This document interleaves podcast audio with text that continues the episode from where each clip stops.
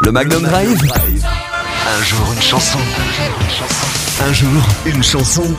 Chaque soir, dans le Magnum Drive, c'est un jour une chanson. On revient sur un titre qu'on n'a pas l'habitude d'entendre sur Magnum, qui évoque un souvenir ou qui a une histoire particulière. Et aujourd'hui, c'est l'anniversaire de la chanteuse britannique Sophie Ellis Bextor. Retour sur son titre Murder on the Dance Floor.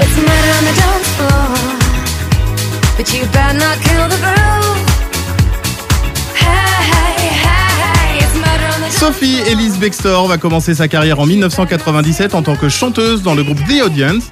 Le groupe connaît quelques succès, mais après la séparation du groupe, Sophie Ellis Bextor va abandonner la chanson pendant un an pour se consacrer au mannequinat.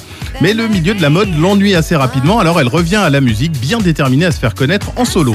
En 2000, elle va collaborer avec le DJ italien Spiller sur la chanson Groove Jet, et le titre va connaître un franc succès et entre directement en tête des charts britanniques. En 2001, son premier album, euh, qui s'appelle Red My Lips, euh, sort et atteint la deuxième place au Royaume-Uni, un pays dans lequel les quatre singles extraits entreront dans le top 20. Et c'est le titre Murder on the Dance Floor qui va lui ouvrir véritablement les portes du succès hors des frontières britanniques.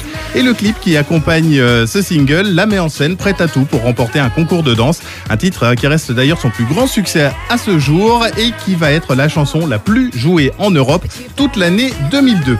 Sophie Ellis Bextor va continuer sa carrière avec euh, plusieurs DJ, avec plusieurs albums également. Et au niveau des DJ, elle a collaboré notamment avec Armin Van Buren ou encore Bob Sinclair.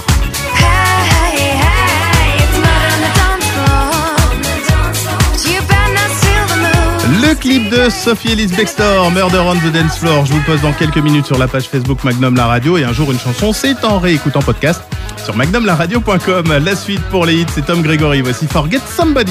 Magnum la radio. Un jour une chanson.